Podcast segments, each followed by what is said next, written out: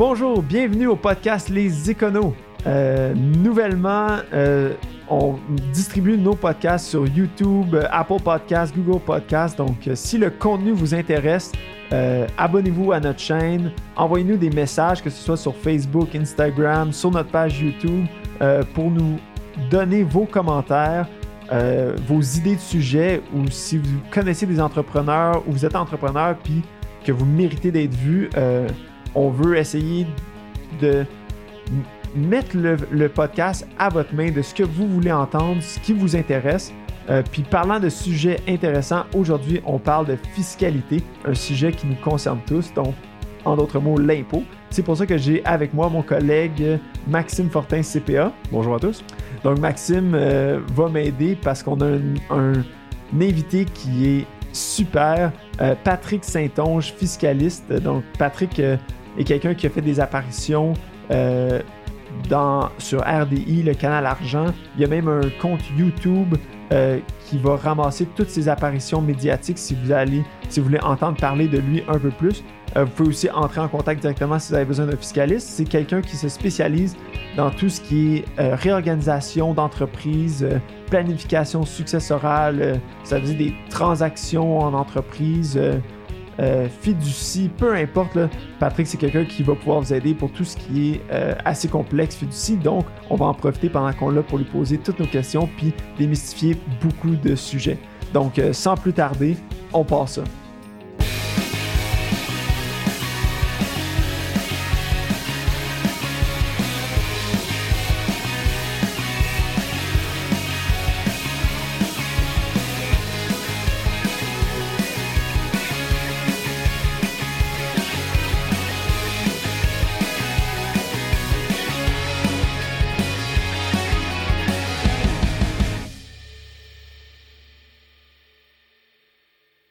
Donc, bienvenue officiellement au podcast, Patrick. Euh, euh, on, va être, on va être là pour te marteler de questions euh, aujourd'hui. Je pense que on a notre mon collègue Maxime qui est venu en remplacement d'Anthony pour parler d'impôts. On veut être sûr qu'on va toucher un, peu à tout puis répondre aux questions des gens.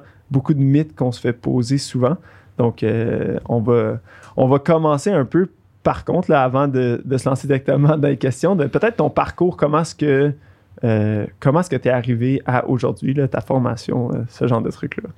Ben, moi, je suis arrivé en fiscalité par erreur. Euh, sincèrement, à l'époque, il faut retourner dans les années 90, là, donc il fallait faire un stage dans les bureaux de comptables. C'était parti- particulièrement ardu. Et puis, moi, je voulais, je voulais pas devenir vérificateur. je voulais travailler en finance. Et puis, la seule façon de se sauver du département de vérification, mais c'était de voir où il y avait besoin des juniors dans les autres départements. Puis ça a donné que c'était dans le département de la fiscalité, euh, chose que à l'époque à l'université, j'appréciais plus ou moins, mais du moins je donnais une chance aux coureurs. Et puis j'étais allé travailler, euh, c'était chez Arthur Anderson à l'époque. Et euh, là, j'ai commencé à travailler dans le département. Puis de fil en aiguille, ils m'ont dit, mais si tu veux rester, il faut faire ta maîtrise. Puis euh, là, finalement, j'ai fait le cours au complet parce qu'à la base, je, suis CPA et puis j'ai fait la maîtrise en droit fiscal. Et euh, ils m'ont conservé dans le département de fiscalité. J'ai fait un autre bureau. Et en 2002, mais j'ai parti ma propre firme avec euh, François Corriveau. Et puis, on a fait un bout de chemin comme ça jusqu'à ce qu'ils prennent, euh, si on veut, une pré-retraite. Et aujourd'hui, mais, du moins, j'ai le bureau. J'ai j'ai poursuivi le bureau avec, euh, avec mes employés. Encore une boutique là, qui, se, qui focus sur la fiscalité. Puis, puis tu es situé dans, dans quel coin? euh, pour- Ouais, le bureau, présentement, est sur la rive sud. Et puis, euh, c'est sûr qu'on a toujours un pied à terre euh, au centre-ville. là. Ouais. avec la pandémie, mais on a mis, on a remis un peu en cause, euh, si on veut, le bureau centre-ville. On travaille à distance. Et puis, on avait déjà, nous, par chance, en 2015, pris une espèce de, de, de virage où chacun pouvait travailler à partir de la maison. Et puis, on avait accès à un serveur central. Donc, ça n'a pas trop affecté notre entreprise. là. Donc, mais c'est bien de se voir au bureau puis, et puis pouvoir échanger. là. Ouais, tu l'as vu venir, vous étiez prêt, pas comme euh, beaucoup d'autres entrepreneurs qui se sont fait prendre. euh, Non, par nous, le on- cours? on, l'avait pas vu venir. C'est que les employés se plaignaient beaucoup du trafic. Et puis, il y avait comme, il y avait comme une pression où les gens voulaient commencer à travailler à, à- à distance. Et puis, euh, je me rappelle que certaines personnes nous avaient dit qu'on avait pris un move de, de vieux. Euh, on avait- textuellement, on m'avait dit ça. Puis là, on s'était dit, ouais, mais Pour les semble- bureaux à la maison, ça? Ouais, pour le Ah. travail à bureau à domicile. Puis aujourd'hui, c'est rendu la norme. Mhm. Donc, euh, C'est drôle, le, le futur t'a donné raison. euh. Donc, ouais, c'est, euh, ouais. j'aurais aimé mieux que ça soit d'autres choses, mais on en est là. ouais, c'est pas. euh, on, va, on va regarder le positif euh, dans, dans ce cauchemar. euh, Tout de- à fait. Ben écoute, c'est. euh, donc, les gens auront compris que tu es un professionnel en fiscalité, tu es fiscaliste euh, de profession. C'est vraiment ce que tu fais. Puis peut-être un peu donner euh, la différence justement entre un, CPA comme moi puis Maxime, qui, fait, qui a un cabinet comptable, versus toi, qu'est-ce que tu vas faire? C'est quoi, la- quoi la différence entre un fiscaliste puis un comptable? Parce que nous, Ouais. on fait de la fiscalité aussi. On mais... en fait aussi, mais il faut qu'on souligne pas qu'on au prend même aussi les niveau. services. On utilise les services de Patrick aussi pour les questions plus spécialisées Ouais, parfois. exactement. là. Comme ça arrive qu'on travaille ensemble. Mhm. Euh, ben, je- pour les gens, nous, on est des spécialistes. Donc, euh, euh, je pourrais comparer ça avec un médecin. Vous allez aller voir là, votre médecin de famille. Il a, il a une bonne idée, il va vous ausculter, il va vous prescrire des médicaments. Mais oups, vous avez un problème un peu plus sérieux. Il va vous envoyer, je sais pas, voir un cardiologue. Il va vous envoyer voir quelqu'un qui est beaucoup plus spécialisé. Parce que nous, notre focus, c'est la loi de l'impôt. Je lis ça à longueur de semaine, à longueur d'année. Puis ça fait 25 ans que je la lis. Donc, on est vraiment spécialisé. Moi, en plus, j'ai une surspécialité dans, si on veut, la loi de l'impôt, dans les réorganisations, parce que c'est c'est un monde en soi. Il y a des gens qui font de la, de la taxe à consommation, qui font des douanes, qui vont faire de la taxation municipale. Mais nous, notre focus au bureau, c'est vraiment euh, l'entrepreneur canadien. euh, Qu'est-ce qui... euh, comment il doit être structuré, et puis on va aller beaucoup, on va aller loin dans ces questions-là. Puis c'est c'est juste qu'on est un peu plus spécialisé qu'un CPA général. Il y en a qui, puis certains euh, souvent vont avoir peur de faire certaines erreurs, faire des oublis, parce qu'on se cachera pas que chez les, CPA, c'est- le problème numéro un là, quand on voit le rapport tous les ans là, de, euh, de la fiscalité, c'est la faiblesse. c'est ben, c'est- c'est un sujet qui est complexe. par la euh, complexité. très complexe. de- là, puis ouais. quand tu regardes les, la liste des erreurs qui sont commises, euh, ben, c'est des- c'est souvent des, des omissions. euh, donc, nous, on est là, on est spécialité, spécialisé là-dedans. Donc, on n'a pas le droit à l'erreur. Donc, quand on rentre dans le dossier, il faut que ce soit parfait. Puis, si on fait un montage, ben, on va aller jusqu'au bout des choses. Puis, on va, euh, on ne tournera pas les coins ronds. Puis, c'est un peu, euh, c'est notre rôle. On va travailler en équipe avec, les avec d'autres CPA dans d'autres genres de, spécialités. Mais nous, c'est c'est ce focus-là qu'on a. Ouais, puis si les CPA sont, euh, sont confus avec la fiscalité, eh c'est pour ça qu'on est là aujourd'hui pour essayer de expliquer un petit peu aux monsieur, madame, tout le monde, les entrepreneurs, euh, euh, qu'est-ce que. répondre à quelques questions. Là. Tu sais, je pense qu'il y a beaucoup de questions que moi et Maxime, on n'ira pas tellement en profondeur qu'on pourrait vous répondre, mais j'aime mieux avoir un expert comme toi, justement, qui, qui va leur expliquer sans.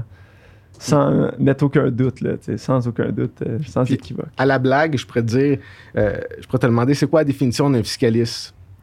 Puis euh, la, la réponse à ça, c'est euh, quelqu'un qui t'explique un problème que tu savais pas et qui te donne une réponse que tu comprends pas. Donc, c'est c'est- pas faux. c'est c'est pas faux, mais du moins, c'est parce que c'est complexe. Puis euh, comme dans n'importe quoi, mais on peut pas être expert dans tout. Là, donc, il faut, euh, faut se fier à des gens. Oui, Absolument. absolument. Puis c'est pour ça que, justement, comme Maxime l'a mentionné, nous autres, on réfère tes services là, quand que, un client a besoin d'une réorganisation, de quelque chose de plus complexe, plus, plus complexe et plus complet. Euh, c'est sûr que quelqu'un comme toi va nous être utile là, parce que. On pourra Euh, parler peut-être plus de réorganisation un peu plus tard. C'est Ouais, quoi? tout à là? ouais. fait. Mais- Pour simplifier un Ouais. peu. là, le- On, on- on se lance dans le sujet. Patrick, comment tu fais pour pas payer d'impôts? La question que, qu'on, se fait, qu'on se fait achaler tout le temps. Ouais, là, là, on est dans la légende urbaine. Ouais, hein, parce ouais. que euh, en tant que contribuable, j'en paye des impôts. Il Ouais. n'y a, pas de- y a pas de remède miracle. là. Non, Mais pas, pas gagner de revenus, j'imagine, c'est la meilleure Ouais, façon c'est ça. Ou pas quitter le. Canada, c'est ce que je dis Ouais. souvent à des, c'est ce que je dis à des gens euh, ces jours-ci, de tout simplement s'en aller parce que euh, les gens ont peur qu'il y ait des hausses d'impôts euh, et puis que les finances, de la manière qu'elles sont traitées, donc il n'y a pas de, y a pas de solution miracle. Mais là où on va essayer de travailler pour réduire les impôts, je ne sais pas si vous avez déjà entendu parler là, de la technique des ou les 3D en fiscalité. Donc ça c'est la base, base, base de la planification. Donc on- le premier D c'est déduire, le deuxième c'est puis le troisième, c'est divisé.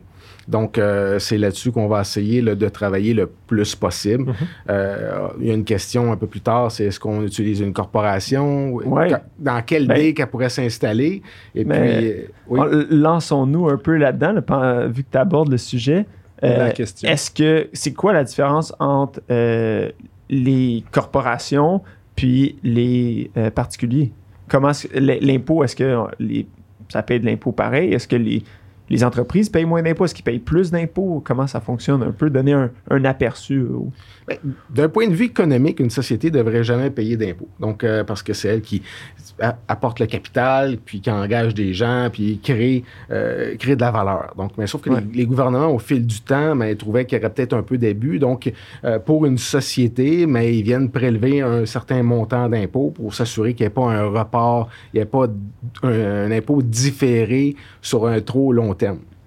Mais euh, là, présentement, oui, il y a de l'impôt qui est payé par une société. Euh, le gouvernement veut absolument, si on veut, permettre aux entrepreneurs de prendre des risques et puis d'engager des dépenses, engager des gens. Donc, le taux d'impôt, il est un peu moins euh, que... Ben, il, est, il est beaucoup moins que celui d'un individu, mais là, peut-être pas beaucoup moins. On pourrait parler avec la, la table des taux, parce que on- si on regarde une société, euh, ben, il, y a deux taux d'impôt. Tu peux avoir 27% ou tu peux avoir 14% selon où t'es, euh, le nombre, le, le profit que tu génères annuellement.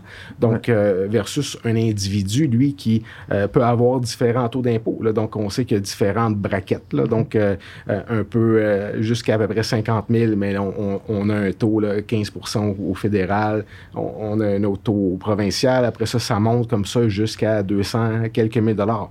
Donc, lorsqu'on nous, on- on- un client vient nous voir puis il dit Est-ce que je devrais m'incorporer? La première question qu'on va lui dire, c'est euh, Est-ce que. Parce que tu as deux types de besoins. Est-ce que dans ta- Parce qu'une société, à la base, ça sert à protéger l'actionnaire. Mhm. Donc, qui, qui ne prenne pas des risques démesurés, ou du moins, il peut avoir une coquille dans laquelle il, il il- il se commet, il met une certaine somme d'argent qui est prêt, qui est prêt probablement à perdre, ou euh, du moins qu'il veut faire fructifier, et puis euh, ça ne viendrait pas contaminer son patrimoine s'il y avait une faillite. Donc là, ça, c'est Ouais. c'est la première chose qu'on va regarder avec le client. As-tu vraiment un besoin de s'incorporer de toute manière? Puis le deuxième, le deuxième volet qu'on va regarder, c'est quel est ton taux d'impôt si tu n'es pas incorporé versus si on met le même revenu dans une société, si ton taux d'impôt, effectif, du moins marginal ou effectif, il est à 40% puis tu pourrais avoir un taux d'impôt à 27 ou à 14 dans la société. Mais là, on voit qu'il y a un certain avantage parce que tu paierais moins d'impôts à court terme dans la société par action. Et donc là, tu pourrais différer euh, de l'impôt. Donc là, tu pourrais agencer une structure corporative et reporter ton revenu. Et donc, l'impôt que tu reportes, mais tu peux soit l'investir dans d'autres projets, l'investir à la bourse, acheter de l'immobilier. Donc, c'est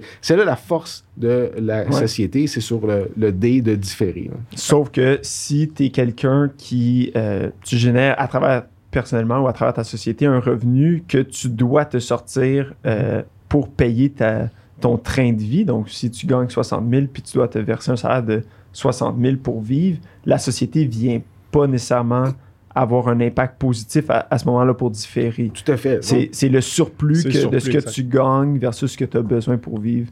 Euh, Si tu qu'on- as un peu on plus d'argent que tu en as besoin pour vivre, comme tu dis, pour payer tes, tes factures euh, mensuelles, là, il y a Exact. personnel, il faut parler, ben, Ouais. ça va être plus. Des fois, c'est ce que je dis aux clients, c'est si tu fais plus d'argent que tu en as besoin, des fois, peut-être l'incorporation peut venir intéressante justement pour protéger ton patrimoine, séparer tes, tes- tes actifs de ton entreprise de toi personnellement, parce qu'il faut comprendre que c'est une personne morale complètement à part une entreprise de toi, comme tu expliquais. Donc, euh, c'est un peu le conseil qu'on donne là, déjà en partant, à savoir, parce qu'on a beaucoup d'appels à savoir euh, est-ce que ça vaut la peine de s'incorporer ou de travailler comme travailleur, continuer comme travailleur autonome. Ouais. C'est là qu'on met la, la- la ligne un peu, en fait, à savoir est-ce que tu utilises tout ton cap- pas ton capital, mais ton argent à ça. Ou, s'il y a un besoin, là, comme Patrick le mentionnait. Parce qu'il de- il y a la protection légale, il y a Ouais. peut-être le taux d'impôt, mais il y a certains individus qui vont être dans, dans un domaine qui a peut-être des crédits d'impôt. Donc, ils, Ouais. ils sont en train de faire de la programmation, il y a un jeu, il y a, Il y a- il y a, euh, un logiciel. Lui, il a intérêt à s'incorporer parce qu'il y a des crédits qui sont bonifiés. Donc là, c'est- Ouais. on, Mhm. on va aller vers la corporation, même s'il y a peut-être besoin de, de toutes ces billes, mais là, il y a un support euh, du gouvernement. Donc, il faut, faut regarder vraiment, c'est du cas par cas. Il Mhm. faut s'asseoir avec euh, l'individu, le contribuable, dire, mais comment je peux optimiser ta situation euh, avec les différentes facettes qu'on vient d'aborder? Puis, euh, puis là, ça, ben, ça me, me porte à poser une autre question. une fois que tu as reçu de l'argent dans ta société, comment est-ce que tu te le transfères à toi personnellement? C'est quoi les mécanismes que tu peux utiliser pour te sortir de l'argent? Il y en a deux, puis on pourra peut-être aborder un troisième. Donc, euh, euh, le plus simple, c'est ce qui est prévu dans la loi, sur les sociétés par action. Donc, c'est un dividende, c'est la rémunération euh, de l'actionnaire. Donc, le conseil d'administration vote un dividende. Donc, là, on va faire un cas de figure très simple. Il y a un actionnaire avec une action de catégorie ordinaire. Donc, il y a un dividende qui est versé. Donc, et puis, l'actionnaire reçoit le dividende et va s'imposer dessus. Donc, la particularité du dividende, c'est que c'est pas déductible l'actionnaire pourrait aussi décider de se verser un salaire. Donc, euh, étant donné que, euh, comme Maxime euh, l'indiquait, c'est une personne morale distincte, donc c'est pas c'est pas avec lui qui va transiger. Donc, la société pourrait le rémunérer sous forme de salaire.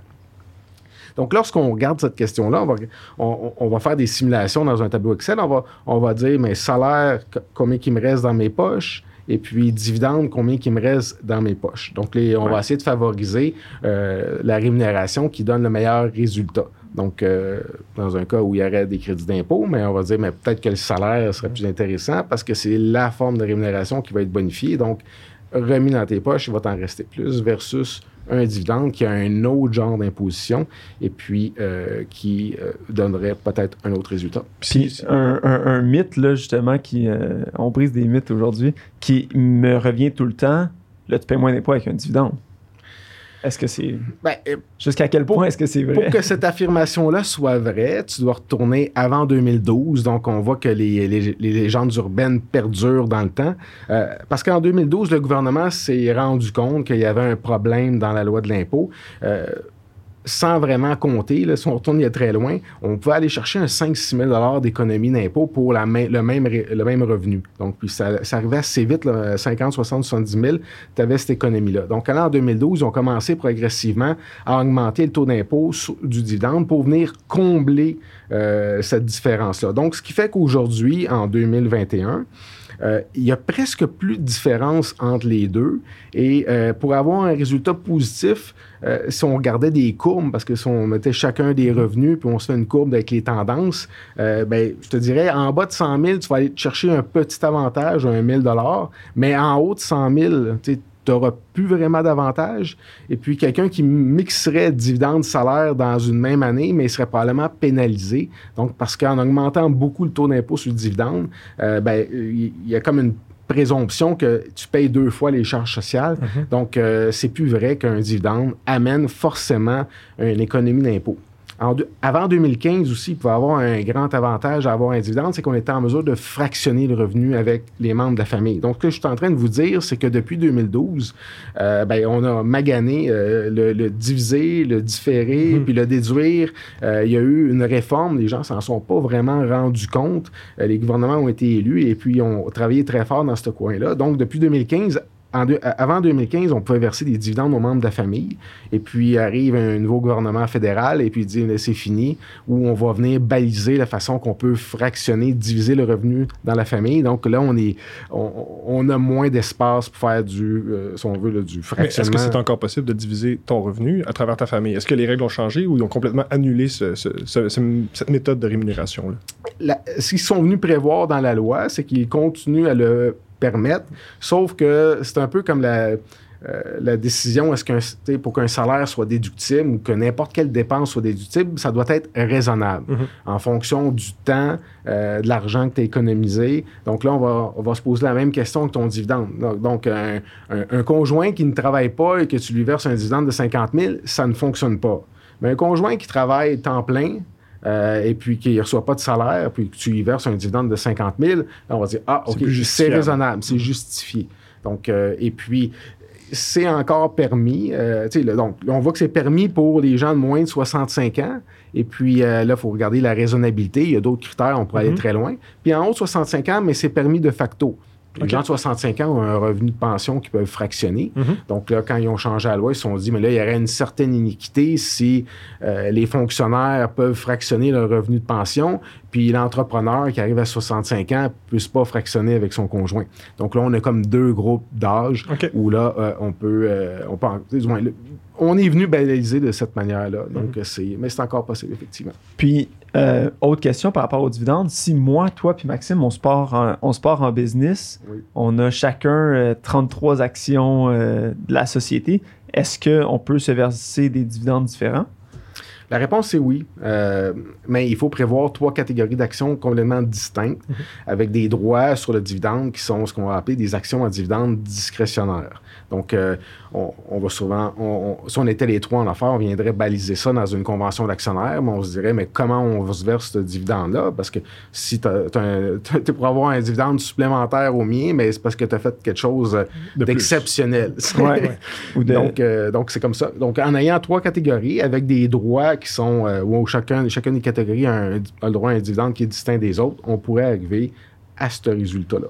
Pour que toi, tu aies un salaire, peut-être, moi, j'ai un dividende, puis Maxime, il y a un mix. Oui, tout à fait. Donc là, il faut faire des calculs parce qu'un Ouais. salaire, c'est déductible, puis Ouais. un dividende, ce l'est pas. Mhm. Donc, on est capable, à travers un simple calcul mathématique, de faire la conversion de 100 de salaire, mais ça vaut à peu près 85 de dividende, là, faisons un chiffron. Ouais. Donc là, et puis après ça, on est capable d'arriver. euh, donc, ça prend quand même un peu de, de, de crunching de, de, Puis de je chiffres, aussi, là. là, peut-être que dans, quand on demande la, la- la différence entre un salaire et un dividende, il n'y a pas nécessairement juste des facteurs qui sont quantitatifs, il peut y avoir des, des facteurs plus qualitatifs, je dirais. Participation aux programmes sociaux pour les salaires, c'est des choses que tu n'as pas le droit au dividende. Par exemple, des, des, des pères, des mères de famille qui sont en entreprise, qui débutent, qui souhaitent fonder une famille. Ça pourrait être intéressant des fois de verser un salaire au lieu d'un dividende, justement, pour pouvoir participer au régime québécois d'assurance parentale, des choses comme ça. Ouais, que je crois point. que tu n'as pas le droit avec le Ouais. dividende. Même Exact. chose pour le REER. Mhm. Exact. Même chose pour euh, aussi, euh, jusqu'à un certain moment donné, quand que la COVID est arrivée, les gens qui étaient en dividende depuis toujours euh, ont pas eu le droit justement aux aides salariales, puis ce genre de trucs-là. Au début. Que- ouais, au début. Il, était sa Là, panique. Là. Ouais, Mhm. il était sa panique, puis euh, euh, là, ça- ils ont rectifié le tir un petit peu à cause de la grogne, mais tu sais, des, des trucs comme ça que les gens, euh, que le salaire va, va donner comme euh, avantage là, autre. Parce que Euh, le salaire, le, le dividende va être souvent être avantageux quand on fait une structure où on, on est les trois ensemble, puis toi, tu n'as peut-être pas besoin de ton dividende. On le voit souvent. Là, Mhm, Là, ouais. donc, toi, tu aurais une société de gestion. Moi, j'ai. euh, toi, toi tu as plutôt une, une famille jeune, donc tu as besoin d'un salaire pour l'assurance parentale. Puis là, on se dit, mais comment qu'on peut mixer à travers une société euh, les besoins de tous, mais on pourrait y arriver là, à travers, euh, en, en usant, là, si on veut, de, de ce genre de, de catégorie d'action-là. Mais peut-être juste un bémol, c'est que quand on veut le faire avec une société de portefeuille, mais ça prend, faut, faut aller beaucoup plus loin dans la réflexion, là, juste Ouais. se dire ça me prend des actions au dividende discrétionnaire. Là, Ouais. On, on généralise en ce moment, mais Oui. c'est parce que c'est une situation où moi, je vois beaucoup de jeunes entrepreneurs. Euh, nous autres, on a beaucoup en, en jeux vidéo. C'est deux gars qui partent, euh, ou un gars et une fille. On, on, on, voit de tout. Mais, euh, mais tu sais, deux personnes qui partent puis qui disent OK, on, on, nous autres, on est 50-50. That's it. On a même catégorie d'action. Puis ils pensent pas. Puis peut-être qu'au moment où on se lance en affaires, on est deux jeunes, aucune responsabilité, aucune. euh, euh, des situations familiales similaires. Puis on fast forward 4-5 ans dans le futur. Là, ça marche, il y a de l'argent à sortir, mais il y en a un qui est encore célibataire en appart, puis l'autre, il y a une famille, mais les deux, ils ont le même actionnariat. Euh, donc, c'est là que c'est plus compliqué après ça d'aller euh, émettre des nouvelles actions. Fait des fois, c'est bon d'y penser euh, en se lançant euh, Oui. quand on y va. C'est pour ça que Ouais. j'apportais la question. euh. C'est excellent point. C'est sûr que tu sauves de l'argent en le faisant euh, du premier coup, mais Mhm. Ouais. il faut se rappeler que comme n'importe quoi, on peut, euh, on, peut venir corriger le tir. absolument, absolument, absolument. Puis s'il y a de l'argent à sortir, des fois, c'est parce qu'on est capable de payer les, ouais. les honoraires là, de, de l'avocat et puis du fiscaliste pour arriver à ces Mhm. fins-là. là. Oui, absolument, absolument. Puis, puis c'est de voir aussi des fois, euh, euh, on, voit, on voit aussi des gens qui ont des idées de grandeur, qui veulent faire des réorganisations euh, monstres pour sauver euh, 400 pièces d'impôts, mais des fois, ça vaut pas la peine de justement d'aller payer euh, 2-3 000 pièces d'honoraires pour euh, sauver 400 pièces. Si on résume, en fait, pour dividende, salaire, on avait la discussion, c'est pas vraiment noir ou blanc, c'est pas facile à Non. déterminer, c'est pas euh, quelque chose qu'on dit c'est mieux d'avoir un dividende cette année, le salaire l'année prochaine, c'est des choses qu'on regarde, c'est multifactoriel, en fait, comme on peut voir avec ce que tu nous écrivais. Oui, comme ouais, tout à fait, tu as raison. Il y a un aspect calcul, puis il y a l'aspect qualitatif. Je pense que les deux éléments pris en, en compte, ça fait, là, tu es en mesure de prendre une décision, mais euh, juste te dire qu'il y a un no-brainer où on prend une décision versus l'autre, ça n'existe pas. Puis est-ce que tu dirais, par exemple, pour un- quelqu'un qui a une entreprise depuis plusieurs années, est-ce que c'est quelque chose qui t'a réévalué à, à la fin de chaque année, savoir est-ce que c'est un salaire, un dividende qui va être versé? Pour une entreprise, c'est généralement qu'il y a des actionnaires qui sont opérants, c'est-à-dire deux, trois, quatre actionnaires qui travaillent à même l'entreprise. Est-ce que c'est quelque chose qu'on garde avec le temps, c'est-à-dire ça va être toujours des salaires sur les cinq prochaines années ou on change d'année en année selon la situation? Moi, je pense qu'il faut que tu, tu regardes la- cette question-là d'année en année. Ok. Donc, c'est une décision qui est annuelle. Tu regardes où tu es rendu, puis tu relis le dernier budget, voir si tu vas pas avoir une surprise. Donc, euh, si tu bouges pas. Donc, euh, c'est. Puis ta vie va changer. Puis peut-être Ouais. que la, la compagnie fait bien des profits. Puis On le souhaite. Là, tu aurais besoin peut-être d'une société de portefeuille. Donc, moi, c'est. La politique de rémunération, je pense pas que tu peux euh, l'établir. Pour, pour le propriétaire d'entreprise, c'est pas comme quand tu t'assois avec un employé, puis tu dis voici le contrat d'emploi, voici ce que je vais t'offrir avec une indexation, puis petit train va Mhm. loin. Là, donc, euh, donc là, avec euh, les, propriétaires d'entreprise font toujours l'objet, si on veut, de modification de, de leur fiscalité. Puis là, ça, ça nous, euh, ça nous pousse encore un peu vers la, troisième option de dire écoute, comment est-ce qu'on sort de l'argent euh, si on, doit attendre la fin de l'année pour voir qu'est-ce que, qu'est-ce que je me déclare entre temps, que, comment je m'arrange? euh. Ben, la, troisième voie, euh, donc euh, la troisième voie, mauvaise presse ces jours-ci, donc c'est de. là, c'est là qu'on on va faire affaire avec quelqu'un qui en mesure de modifier une rémunération en gain en capital. Donc, euh, parce qu'un gain en capital, ça l'attire beaucoup moins d'impôts. Donc là, c'est euh, seulement la moitié. Donc, on devrait peut-être même dire la date du podcast. là, on est à la Ouais. fin septembre. Donc, euh, il y a beaucoup de rumeurs que les taux d'impôt euh, du gain en capital vont, vont modifier, mais en date d'aujourd'hui, il y en a seulement la moitié qui s'ajoute aux revenus. Donc, lorsqu'on pense à des stratégies beaucoup plus, sont un peu plus agressives, beaucoup plus agressives, on convertirait un dividende en gain en capital. Donc, euh, euh, donc le- le- le- la facture d'impôt est- moins élevée pour le propriétaire d'entreprise. Mais là, on est, euh, si on veut, dans la fiscalité un peu plus extrême. Approfondi. Ben écoute, tu, tu m'as pris un peu euh, sur les talons. C'est pas, pas là que je pensais que tu t'en allais avec ça, mais euh, non, je faisais plus référence euh, aux, aux avances à l'actionnaire. Ah. Quand que- si tu veux Mhm. sortir de l'argent, peut-être que c'est pas nécessaire, justement, si des avances à l'actionnaire existent, de se verser un, un salaire ou un dividende. Oui, tout à fait. Si tu investis de l'argent dans la société, tu peux toujours la, la ressortir. Mhm. puis- Ben, il faut comprendre que les avances à l'actionnaire, pour la ressortir, il faut déjà que tu aies investi de l'argent dans l'entreprise. Comme tu me dis, c'est pas nécessairement de l'argent que tu peux sortir directement. Il faut avoir payé ou investi de l'argent pour l'entreprise elle-même de ta poche sur de l'argent Ouais. qui a déjà été taxé dans tes poches personnelles avant. Exact. Exactement, exactement. Donc, ou de justement aller verser un, un- un salaire ou un dividende que nécessaire- peut-être qu'on va pas aller se, se, se verser directement immédiatement là, ou qu'on va réinvestir dans l'entreprise.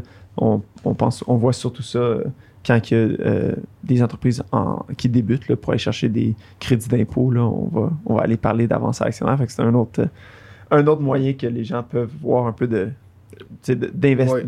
d'investir, de, se sortir de l'argent. euh, un taux. à- Euh, les avances actionnaires, ça peut être intéressant. On va jouer avec, surtout dans une rémunération annuelle. Est-ce qu'on les prend toutes, est-ce qu'on les utilise tous, toutes dans la même année ou on les étale? Tu sais, L'idée là-dedans, c'est d'essayer de planir le taux d'impôt, donc, Ouais. euh, puis le, le garder le plus bas possible tout en optimisant le reste de la fiscalité. Et euh, donc, ça serait peut-être pas avisé de- d'avoir un, un revenu de zéro une année, puis l'autre année 100 000, ça serait probablement Ouais. la pire décision que tu aurais prise de ta vie. là. ouais, parce Ben, que L'une d'entre elles. je pense qu'on on- on tourne, on tourne autour du fait, mais juste pour le mettre euh, clairement dit, euh, une entreprise va payer selon. euh, Il y a un certain palier là, qui est le- la déduction pour petites entreprises là, le, que l'entreprise va pouvoir aller chercher, mais sinon, c'est un taux fixe là, de 0 à. euh, Ben, c'est 27% le vrai taux. là. Donc, Ouais. euh, 26,8% Donc, euh, ça, c'est ce que toutes les compagnies au Canada payent. là. Donc, euh, du moins, c'est- Ouais, mais c'est un taux qui est fixe Mhm. versus euh, un particulier que lui, euh, tu sais, plus que ton revenu est gros durant l'année, plus que ton taux d'imposition marginal va augmenter. Donc, c'est pour ça que c'est, on, on essaie de ne pas avoir zéro en une année où est-ce qu'on paye zéro, euh, zéro impôt, mais on a zéro revenu, puis 100 000 où est-ce que là, on va être imposé à euh, 47-50% euh, de notre revenu. Donc, c'est sûr qu'on veut essayer d'avoir euh, 50 000 chaque année, pas zéro, puis 100 000 l'autre année, pour avoir des taux d'imposition qui sont plus avantageux. C'est ça le, le but de justement différer les, les Exactement. revenus. Tout à fait. Donc, se tenir toujours dans les, si on veut, de, quand, on, quand on le peut, là, donc les taux euh, dans la table, là, les taux les plus bas possibles. c'est- Puis c'est puis une question justement que des fois les gens me demandent euh, est-ce que si je fais 50 000 je paye 30% puis sur 51 000, là, tout mon revenu tombe à, 40, à 37% ou peu importe. Là. Quand on monte de quand on monte de table d'imposition, est-ce que c'est tout le revenu qui est recalculé? Non, non, non, c'est juste le, le dollar supplémentaire. Là, c'est, Ouais. T'as raison de dire ça. On a souvent la question, je vais me tenir en bas de 100 000 parce que là, je vais, je vais payer une tonne d'impôts. Non, non, c'est le dollar supplémentaire. On appelle ça un taux marginal. là. donc, Ouais. euh, combien le prochain dollar va être imposé. Là, donc, euh, donc, ça, c'est, euh, ça va te donner, ça pourrait te donner jusqu'à 53 là, lors- lorsque tu arrives à environ à 250 000. Mais c'est, clair que si tu, tu fais juste changer là, de, Le- le- de, de braquette, là, ou au moins de, de palier, mais tu seras pas. euh, on va, on va pas revenir taxer le premier dollar à ce ce taux-là. Non, le premier serait- 15 000 est à 0 encore. là. Exact. Donc, euh, avant que si tu changes de, de- de taux, là, ça va être. faut que tu gagnes près de 50 000 là, pour faire un, un chiffron. là. Ouais. Donc, euh, même peu- euh, grosso modo, on pourrait se dire que le premier 20 000 est presque pas imposé. Après Ouais. ça, mais ça, ça monte euh, progressivement là, jusqu'à euh, jusqu'à 53% Puis pour continuer avec le, le différé, je pense que un des outils qui s'offre à beaucoup de gens, puis qui est, qui, ben, jamais vraiment utilisé à son plein potentiel, les gens les, économisent souvent pas assez, mais le REER. Comment est-ce que le REER fonctionne justement pour aller euh, sauver de l'impôt, puis ben, en train de différer un peu, là, on reste dans le... Et le déduire aussi. Là, donc, Ouais, le euh, déduire parce qu'on va chercher, différer. on frappe, euh, si on veut, le 2, euh, 2D euh, avec la même déduction. Donc, ben, c'est une déduction dans le calcul du revenu. Puis c'est pour ça qu'elle est très importante. Là. Donc, ça, ça te permet de financer ta déduction. Donc, Mhm. et, et puis, dans certains cas, ça va baisser ton revenu. Donc, ça va te permettre de maximiser, optimiser ta situation familiale avec les allocations et puis toutes, sortes de, toutes sortes de choses. Et euh, le revenu n'est pas imposé dans le REER. Donc, euh, donc tu peux accumuler libre d'impôt jusqu'au retrait là, lorsque les gens ben, arrivent au, euh, à la fin de l'année. L'année qui suit l'année où ils ont 71 ans, mais là, donc, euh, il faut qu'ils commencent à, à retirer progressivement jusqu'à ce qu'ils atteignent 100 ans. Ouais, donc dans le fond, les gens, le but, c'est d'aller euh, déduire le revenu qu'on gagne pendant qu'on on est dans la pas dans la fleur de l'âge, mais quand, quand on, travaille. quand on travaille et qu'on gagne du revenu, d'aller réduire ce, pour être un- les, les revenus qui sont au plus haut taux. On va venir les déduire, les mettre dans notre REER, puis quand on part à la retraite, ben là, on se le redistribue tranquillement, ou est-ce qu'on va être à un plus petit taux? Exact. Tout Puis- à fait. Puis est-ce que dans ce cas-là, est-ce que ça vaut toujours la peine euh, d'investir dans un REER ou si justement on est jeune en début de carrière puis qu'on gagne euh, un salaire modique là, pour essayer de faire sa place sur le marché du travail, est-ce que ça vaut la peine justement d'aller investir dans un REER?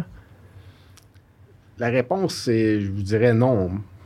Quand on prépare des rapports d'impôt, puis je vois que quelqu'un fait une déduction, fait une contribution REER, puis que je vois qu'il va retirer euh, 12% de sa cotisation, mais je ne vais pas la déduire. Même si ça aurait donné un remboursement de 200 de plus, on- parce que tu risques de payer de l'impôt, plus d'impôt au moment du retrait. Donc, c'est, on, on peut quand même cotiser au REER sans prendre la déduction. Donc, euh, là, tu vas avoir quand même la force. c'est reportable. C'est une discrétion que le contribuable a du moment où il va déduire sa, sa cotisation. Donc, tu pourrais accumuler dans les années où tu as un, un revenu un peu plus modique. Là, lorsque euh, les choses commencent à bien aller, mais là, tu pourrais accélérer euh, la déduction de ce que tu as accumulé. Mais c'est pas toujours la meilleure chose à faire. Il y a quand même des, si on veut, des sweet spots où ça devient intéressant, comme tu disais, Ouais. les revenus élevés. Et euh, lorsque tu fais un calcul de la situation familiale, euh, des fois, de faire une cotisation réelle entre juste entre 30 et 45 000, là, mais là, ça te permet d'optimiser un paquet de, de prélèvements ou de paiements sociaux que tu vas recevoir, soit du soutien aux enfants, les allocations. Mhm. Donc, quand tu fais des, alloca- des, des simulations, tu te rends compte qu'il y, a, il y a quelque chose d'intéressant, d'intéressant là. là. Ouais, c'est un outil justement que- qui est sous-utilisé, je pense, là, souvent dans des trucs comme ça où c'est euh, attribué de façon aléatoire de combien qui nous reste d'argent à la fin de l'année qu'on veut essayer de mettre. Puis Il faudrait sortir des statistiques. Là, je me rappelle plus du montant que les Canadiens, dans leur ensemble, peuvent. Ils avaient fait l'addition là, de toutes les cotisations qui étaient disponibles. Et puis, c'est des plusieurs. euh, c'est- on parlait de plusieurs.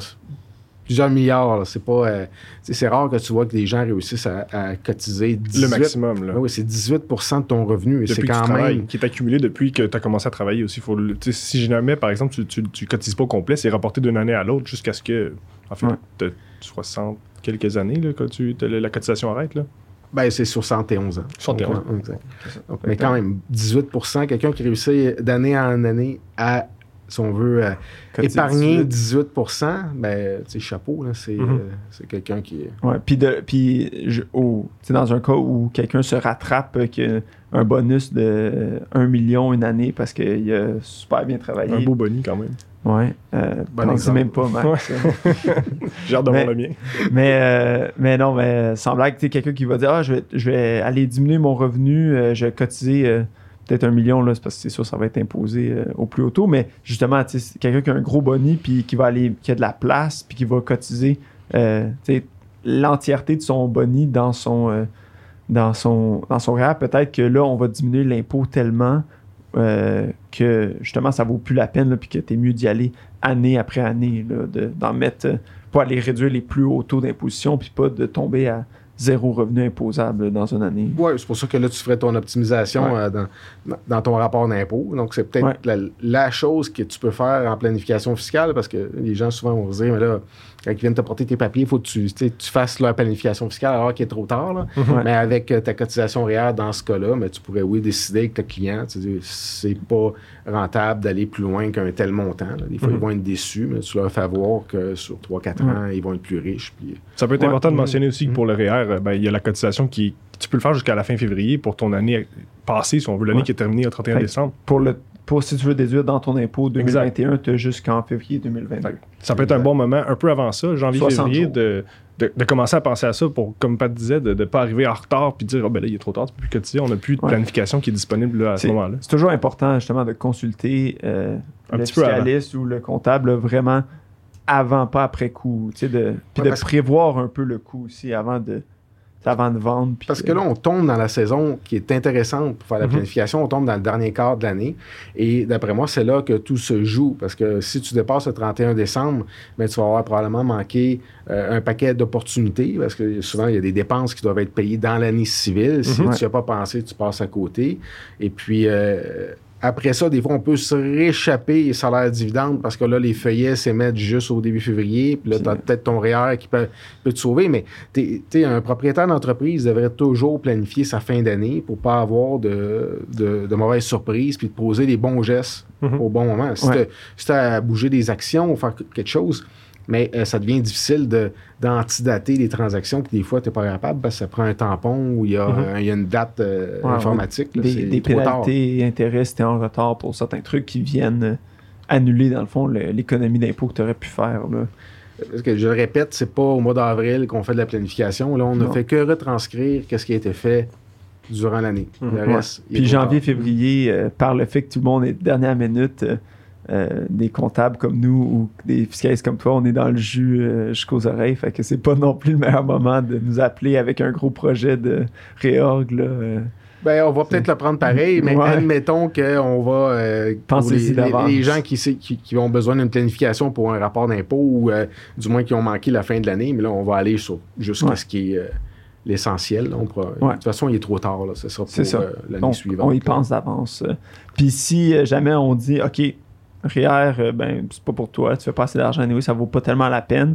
Euh, les gens, ils ont euh, le CELI maintenant depuis euh, 2000. euh, C'est pas 2006? 2009? Ouais, Ouais, 2009. ces années-là. Ouais. 2009, 2008 je en tête, mais garde. On pourra Ouais. vérifier. Ouais, c'est intéressant. Donc, euh, Comment. pour, pour de l'épargne, si on veut, euh, ben, présentement, on peut économiser 65 000, là, quelque chose euh, dans le genre. Dépendant de. Ben, c'est. Euh, quand tu atteins 18 ans, tu commences à accumuler. Fait que si quelqu'un euh, nous écoute il y a 19 ans, ben, tu as un an ou deux, là, de- dépendant de quand est-ce que vous écoutez le podcast. Mais, euh, tu sais, euh, de voir à, à quel moment, combien que tu accumules. Des gens qui sont un peu plus vieux, comme moi et toi, et Maxime aussi, je crois. On, on l'a depuis 2009 qui s'accumule dans. Fait qu'on a un 65 000 là, qu'on Ouais. peut aller mettre. Mais peut-être expliquer aux gens comment ça fonctionne euh, versus le REER. là. C'est quoi la différence? euh? Ben, le REER, on a parlé d'une déduction. Donc, euh, et donc on avait le- on, on a investi, donc euh, ça vient réduire ton revenu et donc tu as potentiellement un retour d'impôt. Le CELI, c'est euh, le revenu s'accumule libre d'impôt. Donc, euh, si tu investis euh, des actions à la bourse, donc tu ne paieras pas d'impôt ni sur qu'est-ce qui s'accumule pendant la période où le, placement est détenu. Mais tu n'as ni déduction, tu n'as pas, le, droit à aucune déduction lorsque tu fais ta cotisation. C'est ça la grosse différence. parce que, comme tu disais, c'est peut-être la personne n'a peut-être pas besoin de sa cotisation réelle, donc c'est un véhicule qui est alternatif Mhm. pour faire euh, ses investissements. là. Donc, euh, quand le gouvernement avait mis ça en place, euh, il avait louangé ce véhicule-là comme étant un outil d'épargne court terme. Donc, si tu avais des besoins, tu voulais épargner pour une maison ou une voiture, donc tu pouvais mettre ça là, donc ça faisait des petits, puis lorsque tu le retirais, mais il n'y avait pas d'impôt. Donc, euh, Sur le gain que tu as fait. exact. Puis, euh, ben, on va y aller avec le CELI, mais est-ce qu'il y a des règles dans le CELI à même À savoir, je sais que plusieurs vont nous demander est-ce que je peux faire plusieurs transactions dans un CELI? Euh, Moi, je sais personnellement que c'est limité pour des CELI. On ne peut pas faire du day trading dans un compte CELI. C'est quand même important à savoir, là, parce que ça peut avoir des conséquences plus tard dans l'avenir. Si jamais on se rend compte que tu fais du day trading, day trading à même ton CELI, tous tes revenus dans ton CELI, je crois, deviennent imposables. Ils deviennent simplement imposables. Donc, tu perds, tu perds l'exemption. Euh, ça, ça frustre beaucoup de gens. là. Donc, Mhm. mais ce que je dis tout le temps aux clients, c'est que c'est une question d'équité euh, fiscale. là. Mhm. Donc, euh, pourquoi toi, tu pourrais être agressif ou générer du revenu d'entreprise? Parce que le day trading, c'est de la spéculation. Puis la spéculation au Canada, c'est assimilé à du revenu d'entreprise. Donc, donc là, il y aurait un impôt de 53 Le CELI aura, aura à remplir. là. du moins, c'est le fiduciaire du CELI. Donc, donc, puis quand les gens signent la convention de, de, de CELI, ils s'en rendent pas compte. Mais Mhm. ils pourraient donner euh, le mandat à n'importe quelle firme pour produire une déclaration de revenus. Donc, euh, puis on n'est pas. euh, les gens font pas de ça tout seuls dans leur coin non plus. Parce que tu me parles de day trading, là, puis de spéculation, c'est que là, il y a une grosse vérification pan-canadienne qui s'opère. Là, donc, là, ils sont rendus en Ontario. Ils Mhm. vérifient tous les CELI là, qui étaient en au-dessus de 200 000. là. Donc, il faut, faut s'attendre à ce qu'à un moment donné, ils débarquent au Québec, là, puis qu'ils commencent à gratter de ce côté-là. J'ai vu plusieurs projets de cotisation. là, donc, euh, et puis, euh, c'est assez simple comme, comme approche. Il n'y a pas juste le nombre de transactions, le titre détenu, puis euh, il faut aller, euh, il faut une analyse. donc, euh, mais c'est probablement les seules choses qui sont, euh, sinon, mais si tu investis dans des, des, titres, j'investirais probablement pas dans des titres étrangers juste parce que c'est peut-être pas, c'est pas optimal à travers un CELI parce que tu viens, tu viens de perdre ton crédit d'impôt étranger. Mhm. là, je m'en tiendrais à des titres canadiens, peut-être euh, des intérêts, donc, euh, puis des titres qui génèrent du gain capital. Donc là, fiscalement, ça va fonctionner. Là, mais là, c'est pas des interdictions, c'est juste de l'optimisation. Donc, euh, qu'est-ce que tu devrais détenir dans quoi? Ouais, donc, euh, Tu peux Mhm. acheter des actions puis des placements euh, mhm. que, Ah, absolument. tu sais, que, que toi, tu contrôles euh, personnellement. Là, c'est pas. euh, c'est pas interdit, je pense que c'est plus le, la- le fait de justement vendre beaucoup de transactions de vente, puis de, de- si jamais tu achètes une action euh, qui a un gain en capital, mais que tu la détiens pendant 6-8 mois, euh, puis qu'il y a un gain en capital gigantesque qui se fait, puis que c'est juste un hasard, c'est pas considéré comme du day trading, là, c'est juste. Le hasard, c'est c'est tes comportements aussi, plus que le résultat que, Mhm. que vont regarder le jeu. Ben, ça dépend de l'investisseur, oui. Ouais. Mais si tu as, comme j'ai déjà eu, le- euh, quelqu'un qui est un insider dans le domaine minier, puis là, tu sais, là, il y a peut-être euh, ouais, définitivement. la mais- chance. Il faut, Si- faut, faut aller plus loin dans la Ouais. question, mais euh, si tu as un compte autogéré, puis tu fais tes transactions, tu corriges ton portefeuille en fonction de ton appréciation de l'économie, tu devrais être correct. là. Il n'y aura, Mhm. Ouais, pas de- c'est il y aura pas- pas de. C'est pas des, euh, des micro-transactions Non, euh, non. avec. euh, Ben, je levais le point juste pour montrer qu'il y avait certaines restrictions. C'était pas le, ouais, non, le- ça- le non, c'est Far un- West c'est un dans excellent point. Là, mais- juste pas que Ouais, les ça. gens qui ont des portefeuilles autogérés Se mettent à- à- commencent à avoir peur, ouais. puis à- Puis peut-être à la- transférer ça. un point là, tu sais, dans les règles, euh, des fois qui sont pas connues, c'est que ce qu'on a vu, on voit à tous les ans, là, c'est euh, quand la, la loi permet que tu ressortes le. le- admettons que tu as mis 10 000 dans ton REER, ça fait 1 000 de revenus. Mhm. Donc tu peux retirer le 11 000 euh, dans, dans le CELI. dans le CELI, ouais. excusez-moi. Donc, tu peux retirer le, euh, le 11 000 puis euh, donc la loi va te permettre de réinvestir ce fameux 11 000 Ouais. Mais ce que la loi dit, c'est que tu peux réinvestir l'année suivante. Ouais. Donc, euh, c'est pas un, un compte d'épargne où tu prends ton, Mhm. ton argent, tu la remets, tu, tu la ressors, Ouais. tu la remets. Si tu fais ça, donc là, on va avoir ce qu'on appelle des cotisations excédentaires et ça amène une pénalité. Assez impo- important, je crois C'est- aussi. ouais, 1% par mois. là. donc, ça, ça vient manger ou gruger le, le rendement. là. Donc, ce Donc, qui ouais. est, ce qui est surtout de, de ce temps-ci. là. Donc, euh, Ouais. donc, Donc, c'est pas euh, faut garder en tête un peu le- notre, notre maximum cotisable à notre CELI aussi, justement pour, pour revenir avec la, la pénalité qui est assez imp- importante. Là. Si on cotise trop à notre CELI, ben, on peut avoir, euh, ça vient complètement influencer le- le- le- l'inverse du CELI, c'est-à-dire que la pénalité va nous gruger nos profits probablement de notre CELI. Tous les comptes enregistrés, il faut toujours surveiller le Mhm. maximum parce qu'eux, ils surveillent. Donc, Exact. on reçoit une petite lettre avec disant Oh, on vient d'identifier des, des cotisations excédentaires, euh, remplissez donc euh, le formulaire Ouais. avec la pénalité. Là, tu dis euh, OK. Donc, Oups. oups. euh, Ouais. puis le dernier, ben, pas le dernier, mais un autre compte enregistré qui, qui peut être pratique, là, c'est le est-ce Le régime d'épargne études. Ouais. Donc, Ouais. euh, peut-être. Ça- euh, Ça aussi, comme le, le CELI, tu n'as pas le droit à une déduction. Mhm. Euh, son- ce qui est intéressant du, du régime d'épargne études, c'est que l'argent qui est investi peut s'accumuler libre d'impôts et le gouvernement, les deux paliers de gouvernement vont donner euh, des subventions. vont matcher jusqu'à, je pense c'est 2500 par année qui vont aller matcher. Oui, c'est ça. Tu vas avoir le droit à une subvention de maximum 500 par année, qui est 20% donc ça prend une cotisation de 2500 Et puis, euh, dans certains cas, tu peux aussi rattraper des années de subvention là, si tu les as manquées. Mais c'est l'aspect boni qui, euh, qui est intéressant là, donc, euh, dans ces cotisations-là. Donc, ça permet d'accélérer, si on veut, là, ou de permettre à certaines familles euh, d'épargner pour euh, le- leurs enfants. Là. Donc, Puis le gain, il est imposable euh, au moment du retrait dans les mains de l'enfant, qui est souvent, euh, quand il est aux études, n'a pas vraiment de revenus, donc imposable au plus bas taux, là, euh, oui. Mais à il- moins que tu aies bien de l'argent dans le là, Tu as mais- toujours une charge fiscale qui vient avec parce que Ouais.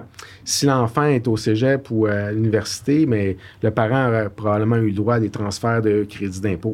Donc, Ouais. si tu mets trop de revenus dans les mains de l'enfant, donc euh, euh, ben là, tu te trouves à interdire ou rendre très difficile le, le crédit. Donc, à quelque part, mais il y a, euh, y a peut-être un crédit qui est en train de se perdre. D'où l'importance, avec le régime d'épargne études, tu peux décider qu'est-ce qui est retour de capital puis qu'est-ce qui est taxable. Donc, ça, c'est toi qu'il faut qu'il qu'il- qu'il détermine. Donc, tu essaies de, de trouver un- le bon mix pour pouvoir euh, t'assurer que les transferts de, de crédit se fassent. Ça, ça, c'est un excellent point. Puis un autre critère, il faut avoir un enfant aussi. C'est- Ouais, c'est pas, pas des- on peut pas commencer euh, en, en prévoyant d'avoir. euh, Tu commences à cotiser en même temps de chercher ta garderie, généralement. ouais, Puis peut-être un dernier point, quelqu'un qui écoute ça et il se dit ouais, Moi, j'ai un enfant de 16 ans, j'ai jamais utilisé ça. Trop tard. là. Donc, il faut Ouais. que tu ailles cotiser avant que l'enfant ait ouais. 15 ans là, pour pouvoir aller chercher la 16e puis la Ouais. 17e année. Puis il n'y a pas non plus de, euh, d'exigence de quand, quand qu'il sorte. Fait que c'est dès qu'il arrive, euh, passé le secondaire, euh, tu peux le sortir. Puis euh, C'est très, très flexible. Tu Ouais. peux faire vraiment ce que tu tout veux. d'une shot. Tu peux payer le euh, logement de ton enfant, les livres, une voiture. Donc, c'est pas, euh, c'est- c'est pas spécifiquement pour payer les études, par exemple. Non, ça non, peut être non, pour supporter le, le- le- le train de vie de, de- de- de ton étudiant, en fait, de ton enfant étudiant. quelqu'un qui commence. Là, Mhm. Si jamais quelqu'un va faire un DEP ou quelque chose dans le genre, euh, c'est pas perdu non plus. là. Non, non, non. Question pour toi? Oui. REER, CELI, une entreprise, as-tu le droit de cotiser un REER ou un CELI? Non, ça. Non, il n'y a pas de REER ni de CELI pour des corporations. Fait qu'il faut être un particulier pour avoir droit à un REER. Exactement. tu sais. Mais ce que je te dirais, c'est que souvent, les entrepreneurs, la société de portefeuille qu'on va créer va devenir, si on veut, une espèce qu'on va appeler dans le jargon un REER corporatif. Donc, quelqu'un pourrait accumuler puis aller chercher les, les similitudes, là, mais non, une, une corporation ne peut pas cotiser. Il n'y a pas de ce genre de compte-là qui existe pour euh, les sociétés. là. OK. Puis euh, là, on va peut-être tomber dans un sujet qui est un peu plus complexe. On va peut-être perdre quelques auditeurs, mais euh, je voulais parler de tout ce qui était euh, de l'impôt de la partie 4. Quand on, euh, quand on investit à travers notre société, euh, ben, on paye pas nécessairement, on- si on a une société de portefeuille, on paye pas nécessairement le, le, le 27% que tu euh, mentionnais un peu plus tôt dans le podcast. On paye un taux plus élevé qui est en référence à... 33 et un tiers. Ouais. Tu parles sur les, les dividendes. là? Oui, Ouais. exactement. Puis sur, euh, sur l'impôt de la partie 4, puis euh, euh, tu sais, tout l'impôt de placement, les gens vont payer un peu plus dans leur société de portefeuille. Oui, si on veut, le, le gouvernement ne veut pas que tu puisses reporter ton, ton, impôt là, à vitam aeternam. Donc, ils sont venus euh, prévoir, euh, puis c'est pas 33 un tiers, c'est 38 un tiers, là, ils sont venus Ouais. prévoir euh, ce- cet impôt-là qui est payé par la société. Puis la journée que tu te verses un dividende, ben, tu vas pouvoir euh, le récupérer. Donc, c'est un impôt qui est temporaire. là. Donc, c'est un, on peut voir ça comme un impôt minimum là, donc, euh, que la société doit payer. Puis, euh, pour empêcher là, les, les riches de mettre, de transférer des des, si on veut, des, des actifs passifs là, qui génèrent du revenu passif dans une société par action. Donc, ils sont venus moduler. Donc, qu'est-ce que tu aurais payé personnel euh, versus là, il, prévoit cet impôt-là. Donc, on ne vient pas défaire, si on veut, l'intégration fiscale, mais c'est un impôt qui doit être payé à court terme et puis euh, qui est remboursable dans le Qui est temps. remboursable.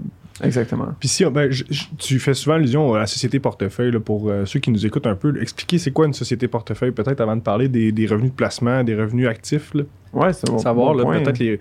On va souvent parler des revenus de portefeuille. Nous expliquer un peu c'est Ben, quoi. Là. Tu as la société qui est active, donc Mhm. euh, qui, elle, génère du revenu d'entreprise, qui crée des choses et puis qui, donc, qui, fait des ventes ou qui. euh, du moins. Et puis là, lorsqu'on a des. euh, on a des surplus de liquidité, mais là, on, on va se poser la question qu'est-ce que je fais? Est-ce que je te les sors à toi en tant qu'actionnaire sur lesquels tu payes un impôt? Mhm. ou j'essaie de trouver un- le moyen de différer mon impôt Donc là, c'est là qu'arrive euh, dans la loi, ce qui est prévu, c'est que lorsqu'une société verse un dividende à une autre société, donc, il n'y aura pas forcément, il n'y aura peut-être pas d'impôt sur le dividende intercompagnie parce qu'il a déjà été, l'impôt a déjà été payé une fois. Donc, cette compagnie-là qui est bénéficiaire du dividende, on appelle ça une société de portefeuille. Pourquoi société de portefeuille? Où on entend un holding, sais, on- dans sa, Ouais. sa- dans vocable, gestion. Puis en le- anglais- la personne qui là. détient la société portefeuille, c'est la même qui détient la société dite opérante, généralement?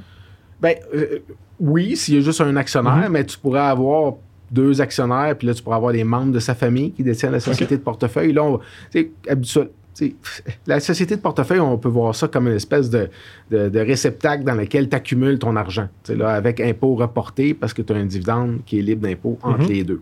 Donc là, tu auras peut-être un problème d'impôt de la partie 4 tu sais, là, Ouais. sur ce dividende-là, parce que pour éviter l'impôt de la partie 4, il faut que tu détiennes au moins 10 des actions de la compagnie qui paye le dividende en vote et en valeur. Donc, c'est pour ça que les gens qui investissent à la bourse dans une société de portefeuille vont toujours avoir un impôt de la partie 4 sur leur dividende de société publique, Mhm. parce qu'il n'est jamais, ben, du moins, à moins d'être euh, s'appeler Bombardier, Pelado ou euh, une famille très fortunée, mais tu n'auras jamais 10% en vote et en valeur dans la compagnie de portefeuille. Donc là, tu vas payer cet impôt-là. Tandis que dans une, euh, dans une structure corporative plus proche, mais on va, s- on va s'organiser pour que ce test-là soit toujours Avoir le rencontré. 10% Exact. Puis, euh, un autre, euh, si, si on a une société de gestion, euh, on peut aussi avoir une fiducie familiale. Qu'est-ce qu'une fiducie? Qu'est-ce que, comment ça fonctionne? Qu'est-ce que, Ouais, comment est-ce qu'on l'utilise? Une fiducie, c'est. pourquoi qu'on l'utilise en fiscalité, c'est que c'est tout simplement c'est que c'est un patrimoine qui est distinct du tien. C'est, comme si tu te créais un contribuable. Donc, ce contribuable-là ben, peut détenir aussi des actions à ta place.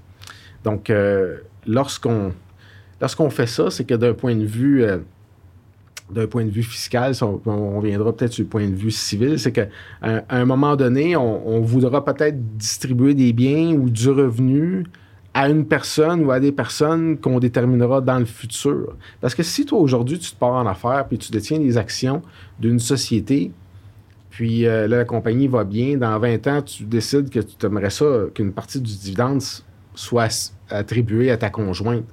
Mais c'est toi l'actionnaire. Donc, tu peux peux pas prendre ton dividende puis l'envoyer à ta, conjointe ça va être très difficile. Euh, donc là, la fiducie vient un peu régler ça. Elle dit, mais là, au lieu que ce soit toi qui détienne qui les actions, ben, tu mets en place une fiducie qui, elle, détient des actions pour le bénéfice d'une liste de personnes qui est ta famille. Donc, s'il y a un dividende qui passe à travers la fiducie, ben, tu pourras l'attribuer à l'un de ses bénéficiaires. Mais tantôt, je vous ai dit qu'on avait maintenant l'impôt sur le revenu fractionné.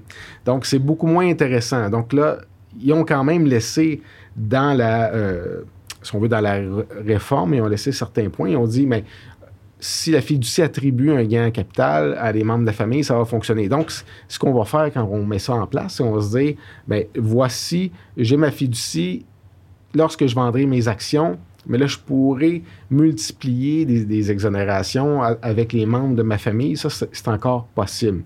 Donc, la fiducie te permet de faire ça, chose que tu serais jamais capable de faire si tu détiens personnellement euh, On a les une actions. exemption chacun. Puis... Oui.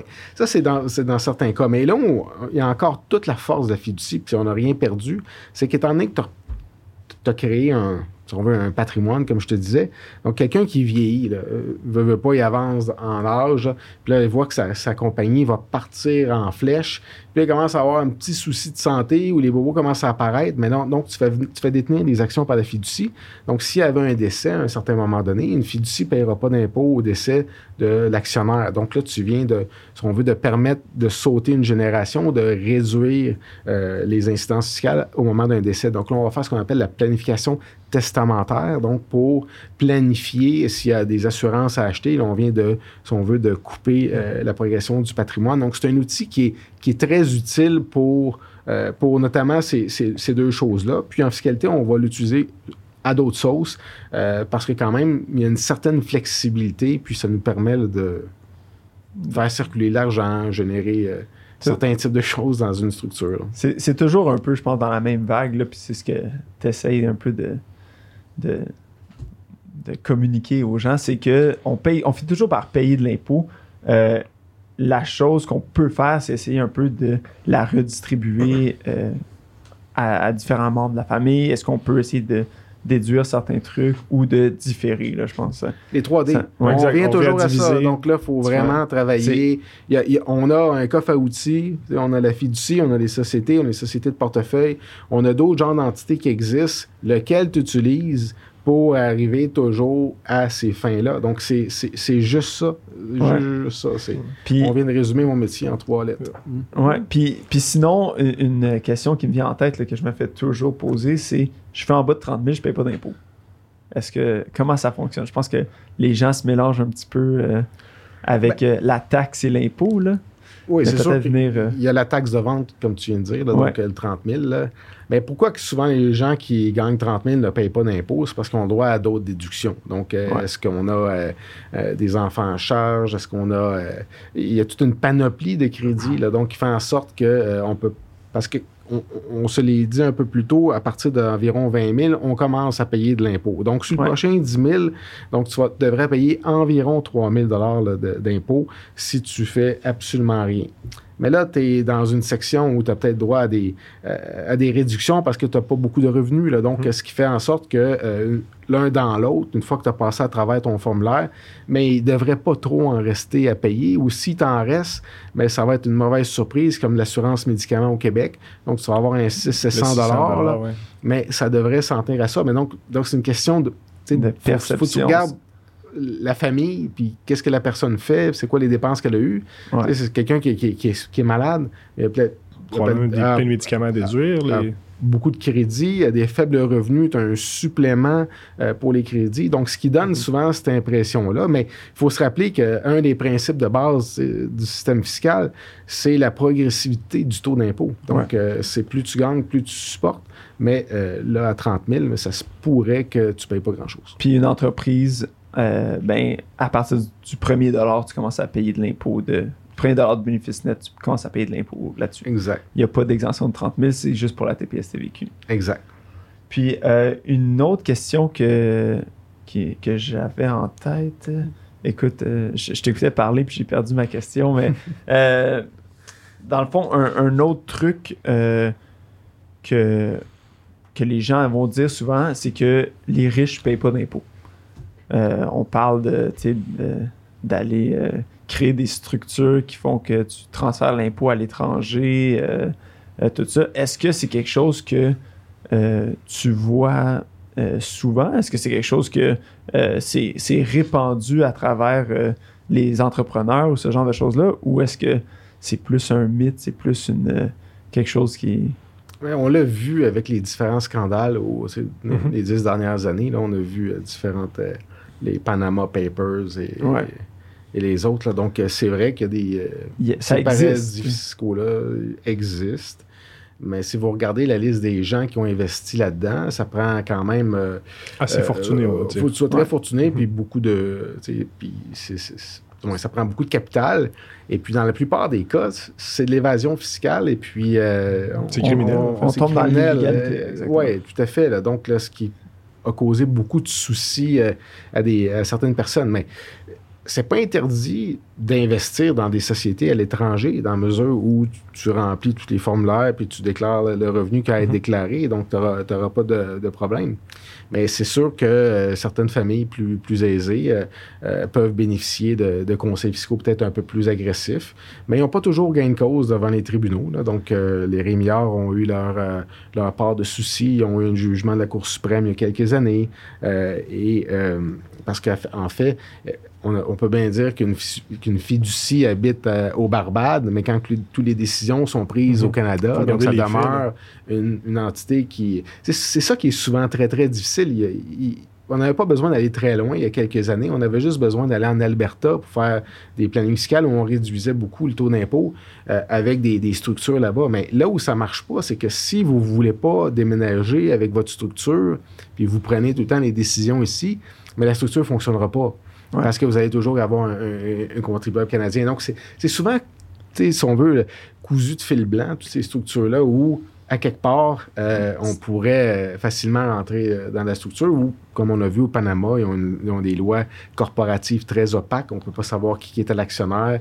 Donc, euh, Ouais. ça devient très difficile d'avoir qui, qui est, qui est en arrière. là. Puis il y a la, la, la, la notion d'évitement fiscal aussi dans la loi de l'impôt qui fait que si. euh, qui peuvent toujours revenir un peu dire si tu le fais pour essayer d'éviter de l'impôt, euh, c'est illégal, même si euh, Mm. toutes les moves que tu as fait euh, jusqu'à présent, c'était des moves. euh, La planification Illégal. est légale, l'évitement est illégal.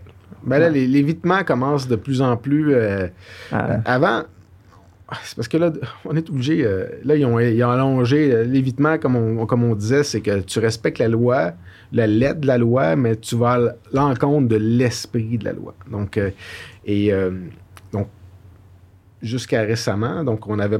on- on- il pouvait avoir d'évitement, un contribuable pouvait faire d'évitement, puis il était relativement protégé, ou là, il fallait que le gouvernement trouve qu'il y avait d'évitement Prouver ça. euh, là, on a un système où la cotisation fiscale, on ne peut pas l'émettre n'importe quand. Le gouvernement a trois ou quatre ans selon le contribuable. Donc, certains s'en tiraient. Mais là, ils ont étiré ça. Donc, c'est rendu sept ans. Et puis là, euh, là ils se sont rendus compte que sept ans, c'était pas assez. là. Donc, euh, là, maintenant, si tu es dans l'évitement, il faut que tu déposes certains formulaires. Donc, il faut que tu dises au gouvernement que tu as peut-être fait de l'é- de l'évitement. Donc, là, ils sont en train de euh, serrer ça de plus en plus. Donc, ça devient un peu moins intéressant. Là. Donc, euh, avec des formulaires avec des pénalités là, de plusieurs milliers de dollars. Donc, euh, tu, tu y penses plus un attention. peu. Puis, euh, Donc, le, le T1135, le fameux formulaire Ouais. T1135, Qui euh, nous c'est de lui qu'on parle. qui nous donne euh, du fil à retordre. ça, à c'est pour chaque les année. placements étrangers. étrangers. donc, euh, mais moi, je vous parle des nouveaux formulaires. Il y en a qui sont même pas encore sortis. Où là, lorsque où tu penses que tu as une transaction qui a de l'évitement qui est en cause, tu dois déposer dans un certain nombre de jours. Et euh, même euh, dernièrement, le gouvernement euh, à Québec, ils ont, ils ont- ils ont mis une liste de transactions que si tu si as fait ça, mais là, c'est une déclaration qui est obligatoire. Donc là, ils doivent le savoir. Donc, euh, et c'est pour ça que l'évitement est. bon, ils, ils ont- ils sont en train de prendre les moyens. Puis là, ça, c'était surtout au Québec qui était agressif avec ça. Donc, le fédéral a trouvé ça intéressant. Donc, dans le dernier budget, là, avant les élections, il avait proposé de- d'avoir des mesures identiques là, au Québec. là. Donc, il faut, euh, On- faut suivre ça. Puis, il y a tous les, encore, il y a peut-être 3-4 semaines, on- euh, certaines transactions qu'un juge qui est venu dire qu'il était de l'évitement, puis on pensait que ça ne l'était pas, parce que là, il y a des tribunaux qui avaient dit non, euh, puis là, ça change. donc, qu'est-ce qu'on fait avec ça une fois que tu as une nouvelle décision? Puis sinon, si on, on, dit souvent, on, se, on se regarde, on se désole, on se compare, on se console.